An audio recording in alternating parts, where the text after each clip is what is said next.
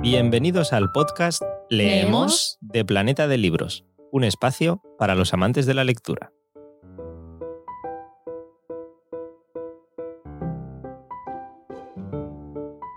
Al micrófono Eduardo Martín, periodista cultural y una de las voces de Leemos, el podcast de Planeta de Libros, en el que normalmente me acompañan tanto Mar Gallardo como Andrea Izquierdo, a las cuales las mando un fuerte abrazo porque las echo mucho de menos, pero simplemente estoy aquí para acercaros un nuevo capítulo especial de esa serie de entrevistas que organizamos en San Jordi, en el Día del Libro, con motivo de esa versión virtual barra especial que se tuvo que celebrar por el confinamiento debido al coronavirus y lo que hemos querido hacer es eh, poder ofreceros esas entrevistas tan interesantes si os las eh, si no las pudisteis seguir o si no las pudisteis ver pues también en formato podcast porque contamos con voces de auténtico lujo como es el caso de Almudena Grandes a la que entrevistó Juan Ramón Lucas para hablar de su última novela un exitazo como viene siendo habitual en, esta magnífica autora, La madre de Frankenstein, de la editorial Tusquets, en el que volvemos a esa serie de episodios de una guerra interminable, en esta ocasión para conocer la historia de Aurora Rodríguez. No os quiero decir mucho más porque quien lo explica mejor es por supuesto la autora, quien entrevista mejor es por supuesto Juan Ramón Lucas y la novela, si no lo habéis hecho ya, merece una, una lectura que disfrutaréis seguro. Así que ahí tenéis Juan Ramón Lucas entrevistando a Almudena Grandes.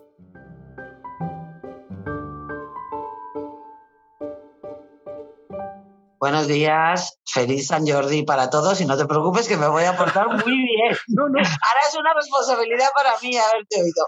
Ha, sido una buena táctica, ¿eh? poner en tu lado sí, la Muy bien. se, ve, que eres un maestro en esta cosa. Oye, eh, yo me he encontrado con un personaje que ya eh, me fascinó con la, con la película de Fernán Gómez sí. y con la, con la novela de Eduardo Guzmán. Pero es que es tremendo. Es eh, el, personaje que tú cuentas en, tu novela se le ocurre y su peripecia personal en aquella España se le ocurre a un escritor o un guionista y dices, bueno, esto está muy bien, pero no es verosímil. Bueno, yo desde que empecé a escribir esta serie, ¿eh? Los episodios de una guerra interminable, que son novelas de ficción sobre acontecimientos reales, me viene pasando libro tras libro lo mismo, es que las historias más inverosímiles son verdad y las historias más normalitas, las que parecen más verosímiles, son las que me invento yo. Realmente Aurora Rodríguez Carballera es un personaje que ningún creador, creo yo, habría, se habría atrevido a crear eh, con todo con sus luces, con sus sombras, con su lado odioso y con esa fascinación que, ha ejercido sobre mí desde hace 30 años. Claro, eh, que recordemos las cuatro novelas anteriores de episodios de una guerra interminable, Inés y la alegría, el lector de Julio Verne, las tres bodas de Manolita y los pacientes del doctor García. Eh, en las tres bodas de Manolita, eh, ¿me, dejaba algo? No. No, no, que sí que esas son. Estaba yo recontando como una, como una gallina a sus polluelos. En, las tres bodas de Manolita hay un personaje que aparece aquí también, que se llama eh, Rita. Eh, en un momento de esta novela define lo que es, porque eh, podemos conocer a Hildegard a través de literatura, a través de la película, pero aquí no solamente hay un retrato, creo yo, más profundo de, Aurora, de la madre y de los alrededores, sino que hay un retrato de una época que es también dramática, que es, ah, son aquellos años 50. Y es que hay una cosa que, dice Rita en, la, novela, dice, y que es un poco reflejo también de una atmósfera de decepción y de, de, desánimo, de cansancio. En los 40 la gente no tenía nada que comer, pero tenía esperanza. La fe alimenta más que la comida y estábamos convencidos de que los aliados invadirían España si ganaban la guerra mundial. Eso era lo que esperábamos todos. esa idea nos ayudaba a soportar el hambre, las cárceles, las palizas. Y sin embargo, ahora fusilan menos, sí. Las cárceles están más vacías también. Muchos presos han vuelto a sus casas, desde luego, pero nadie espera nada bueno ya. Tanto como la historia, me parece a mí que tiene un tremendo valor, porque además forma parte de la serie, ese paisaje. Claro, porque los años 50 son una época eh, poco conocida y sobre todo, digo yo, creo yo, desde nuestra mirada actual como muy favorecida para lo que fueron en realidad. Es verdad que los años 40 fueron los años de la represión sangrienta, de las, del hambre, de las epidemias. Una cosa que recuerdo yo ahora mucho con lo que nos está pasando es que, por ejemplo, en la posguerra volvieron a, existir enfermedades como el tifus ensantemático que había estado erradicada desde finales del 19. Eh, y los 40 fueron, por todo esto, los años del terror.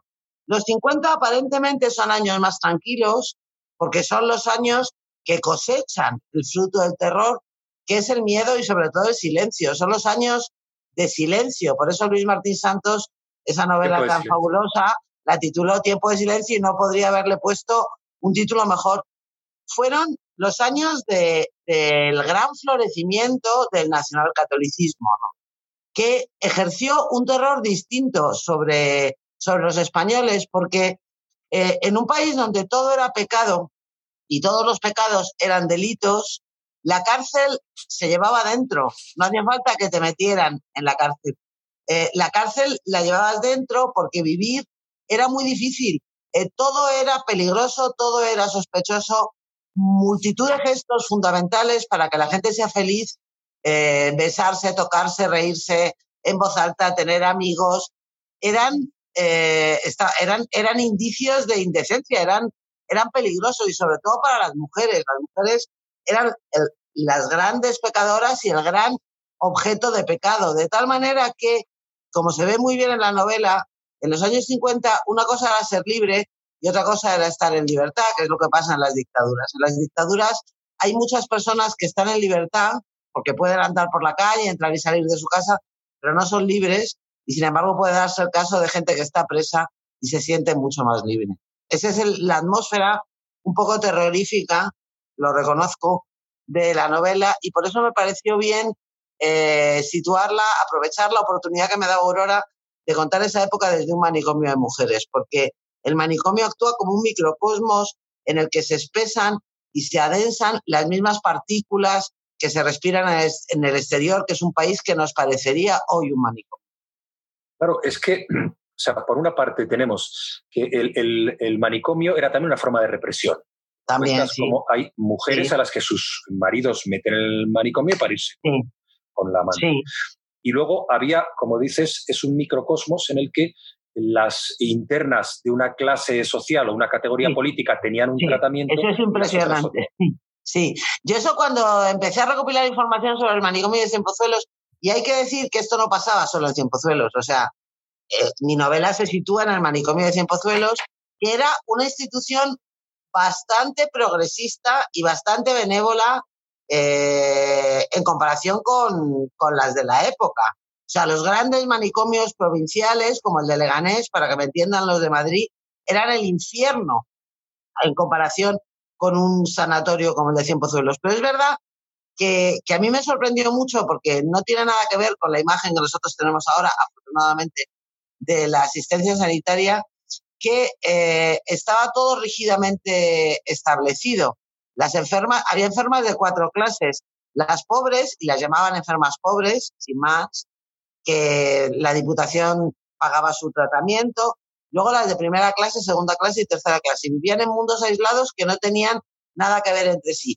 Ahora Rodríguez Carballera, que era una mujer rica, que siguió siendo rica hasta el final, era una eh, señora pensionista de primera clase, también llamadas señoras distinguidas. Y su habitación eh, pues no era un dormitorio solo, tenía también un salón, ella tenía un piano, tocaba el piano, eh, estaba en una situación completamente distinta.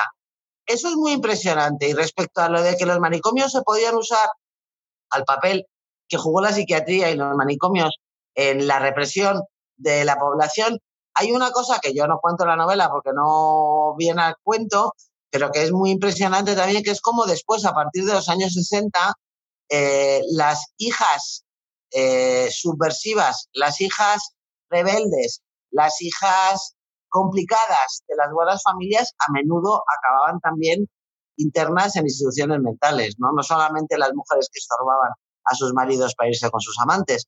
O sea que era un recurso. Es escalofriante, pero es así. Eh, hemos hablado de la singularidad del personaje de Aurora Rodríguez Caballera, pero no hemos hablado de por qué. Eh, porque yo he dado por, quizá, no sé, inconscientemente, por sabido a todo el mundo quién fue y qué hizo la madre de Hildegard, pero se cuenta en la novela, y ese es el, punto de partida, cómo eh, esta mujer concibe a su hija, Hildegard, para crear una especie de superwoman eh, en, una izquierda revolucionaria. Y parcialmente lo consigue, pero luego la mata, la mata cuando deja de serle útil en ese sentido.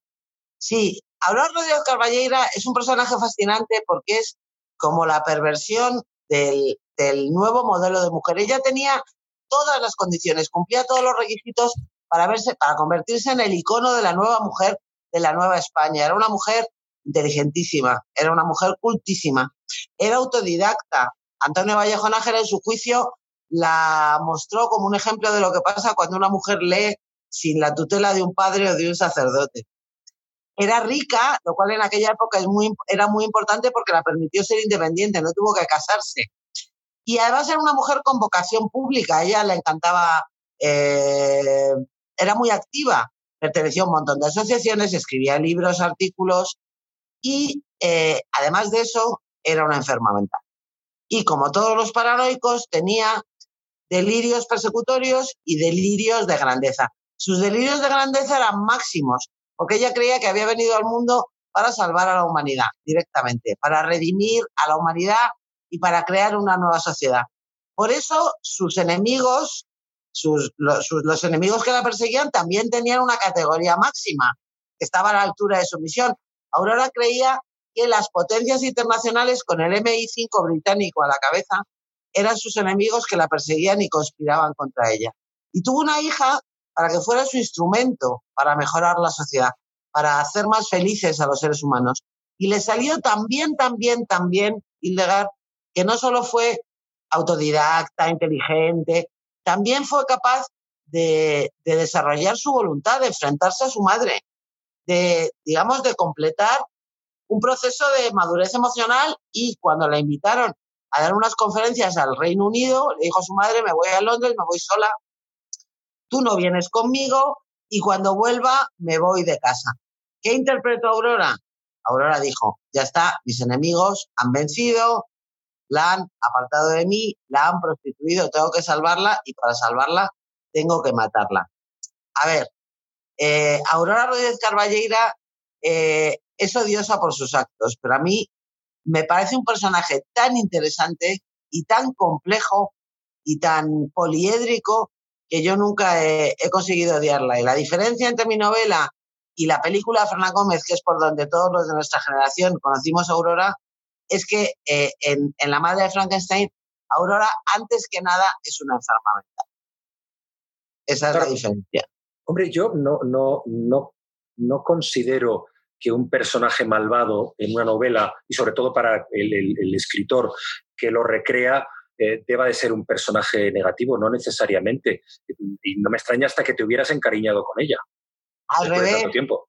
Al revés, pasa todo lo contrario. Es que a veces los, nos enganchamos más a los malos que a los buenos. Hay veces que los malos nos seducen más. Yo me acuerdo de cuando escribía El corazón helado y, y yo era la única persona en el mundo que sabía que, que Julio Garrión era una mala persona, pero que es el padre del protagonista, bueno.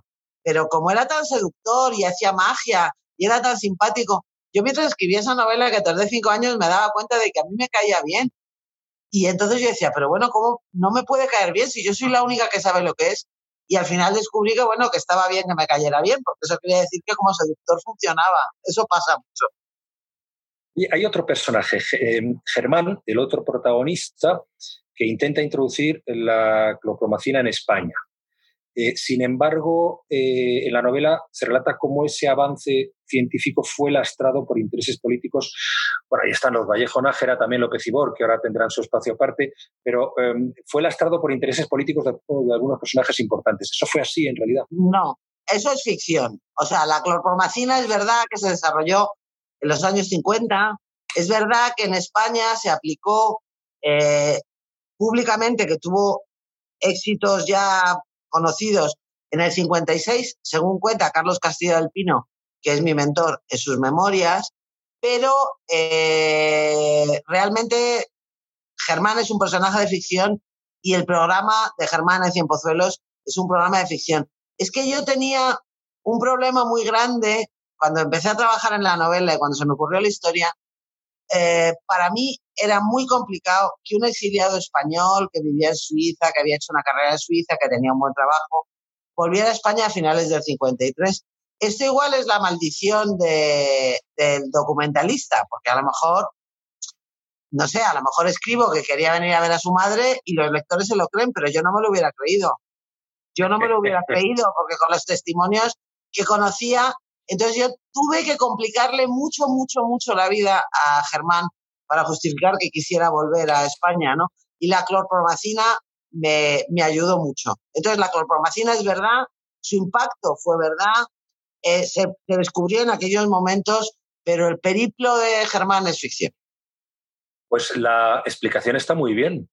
Cuando le dice a, a, su a su amigo Eduardo, creo que es, eh, porque, Eduardo mi, porque mi país no podía seguir prescindiendo de gente como yo, porque el exilio había representado una descomunal sangría de mm. conocimiento, porque la psiquiatría de mi país me necesitaba, porque podría hacer grandes cosas por ella y por muchas mujeres que sufrían atrozmente, porque no iba a trabajar para Franco, sino para varios cientos de mujeres abandonadas a su suerte. Bueno, pero entonces, ¿cómo coño se te ha ocurrido volver?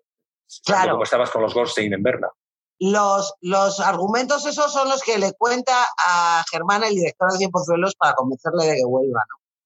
Eh, pero fíjate que eh, esta también es una novela sobre el exilio, ¿no?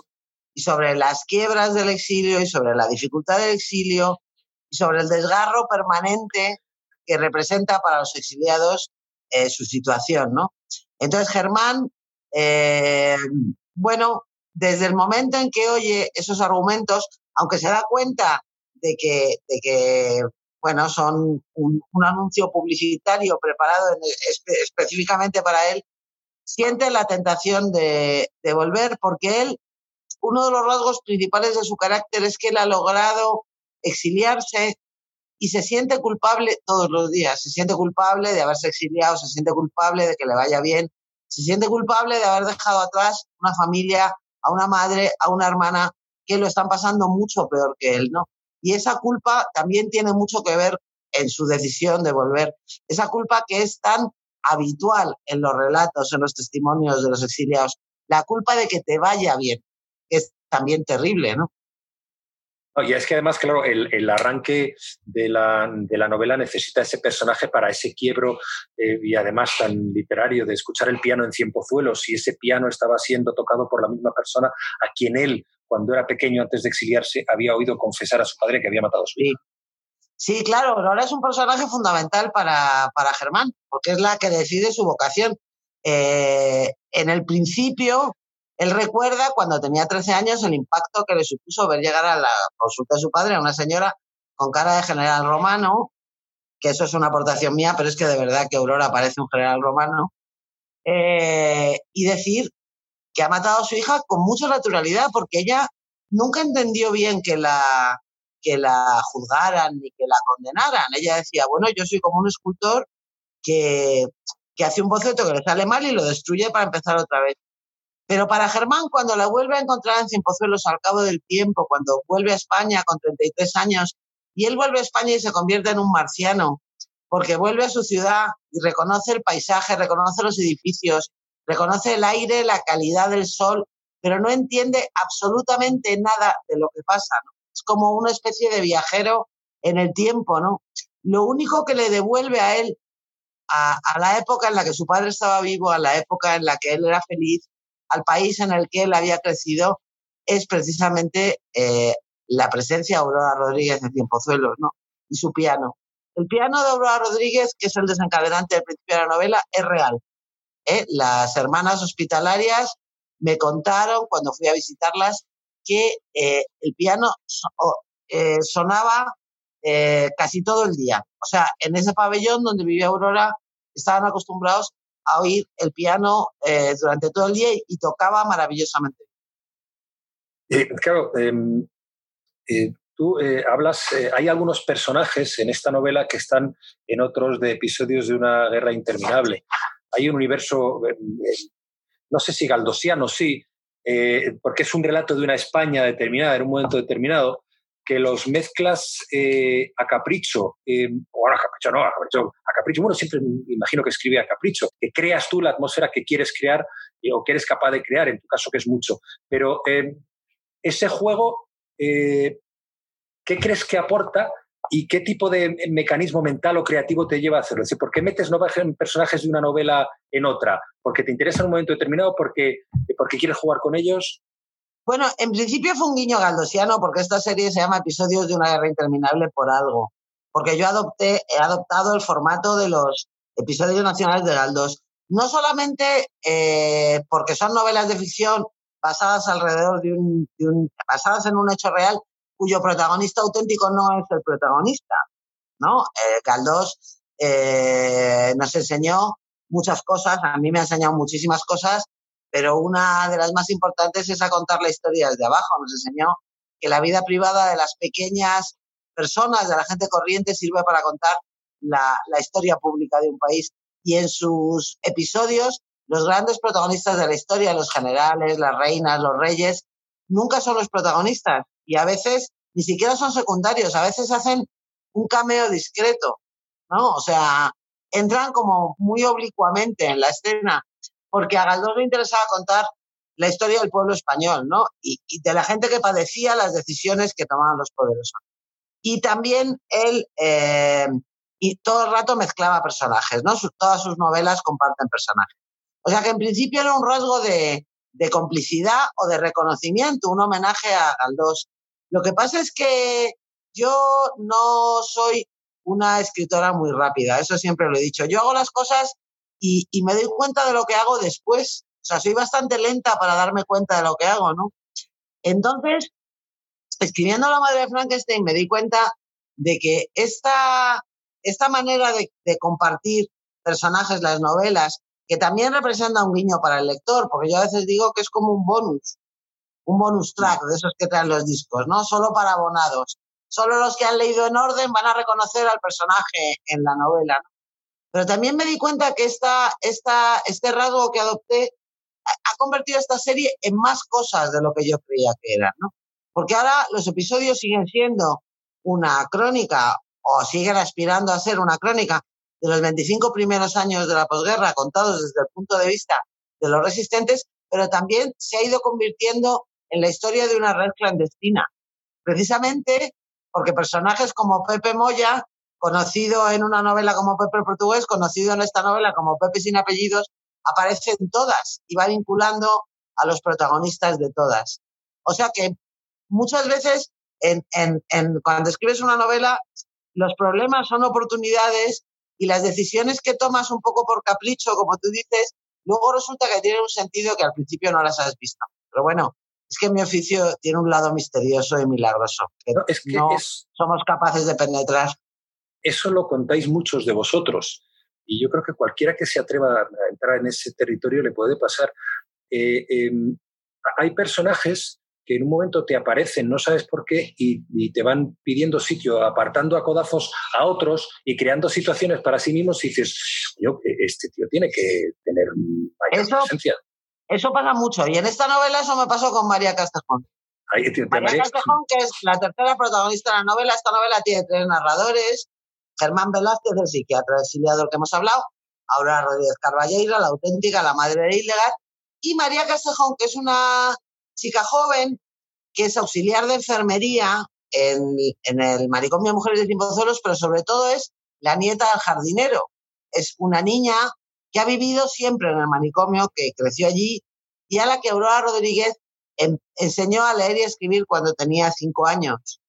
Entonces María es otra marciana, por motivos distintos a, los de Germán. Germán es un marciano que viene de fuera, pero María es una marciana de dentro porque nunca ha salido del manicomio, con lo cual la idea del mundo que ella tiene es un manicomio de mujeres.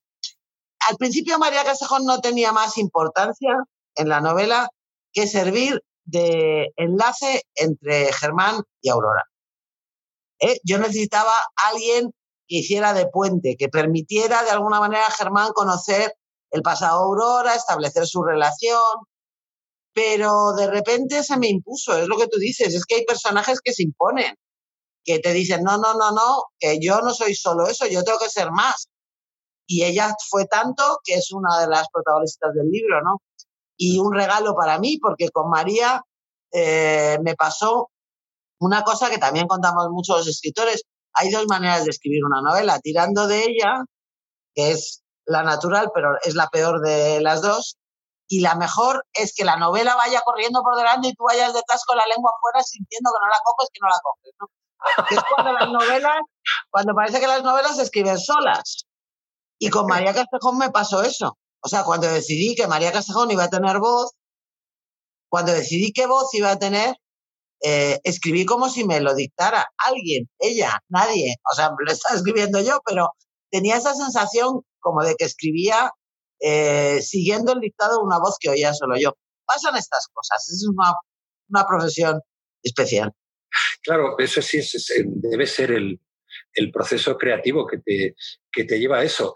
Me, me, me, gusta lo de que escribes por delante de la historia, a ver si la alcanzas, a ver si la alcanzas.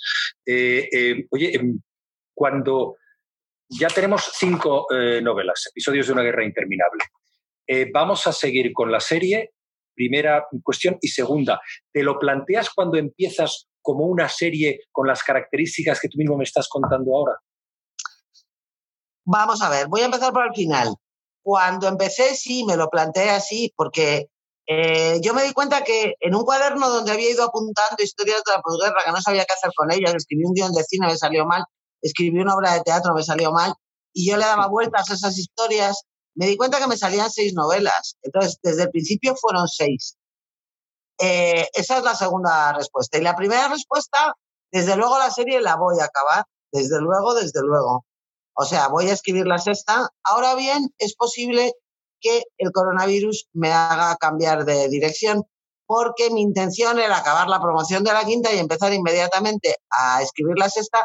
Y sin embargo, durante el confinamiento, porque pasan cosas raras, se me ha ocurrido una historia, se me ha ocurrido una historia rara que pasa en un mundo raro que tiene mucho que ver con las pandemias y no sé si voy a escribir esta antes, no lo sé, no lo sé. Pero vamos, la sexta la voy a escribir y la serie la voy a terminar seguro. Muy bien, me quedo con esto, con esto último, que dice mucho también del rasgo que define a un escritor. Estás viviendo una situación y ahí hay de repente sale una chispa, un impulso creativo. Bueno, chispa, los que escribís lo sabéis, que escribir eso de la chispa de la inspiración te pilla currando siempre. Pero al principio hay una chispa a veces. ¿eh? Sí. Esta vez ha habido chispa. Déjame que termine eh, citando unas palabras tuyas que, em, sobre la novela. Eh, porque me ha gustado mucho. He escrito este libro en memoria de todas esas mujeres que no pudieron atreverse a tomar sus propias decisiones sin que las llamaran putas, que pasaron directamente de la tutela de sus padres a la de sus maridos. Y esto, qué bonito, que perdieron la libertad en la que habían vivido sus madres para llegar tarde a la libertad en la que hemos vivido sus hijas. Es verdad que las he tenido presentes siempre.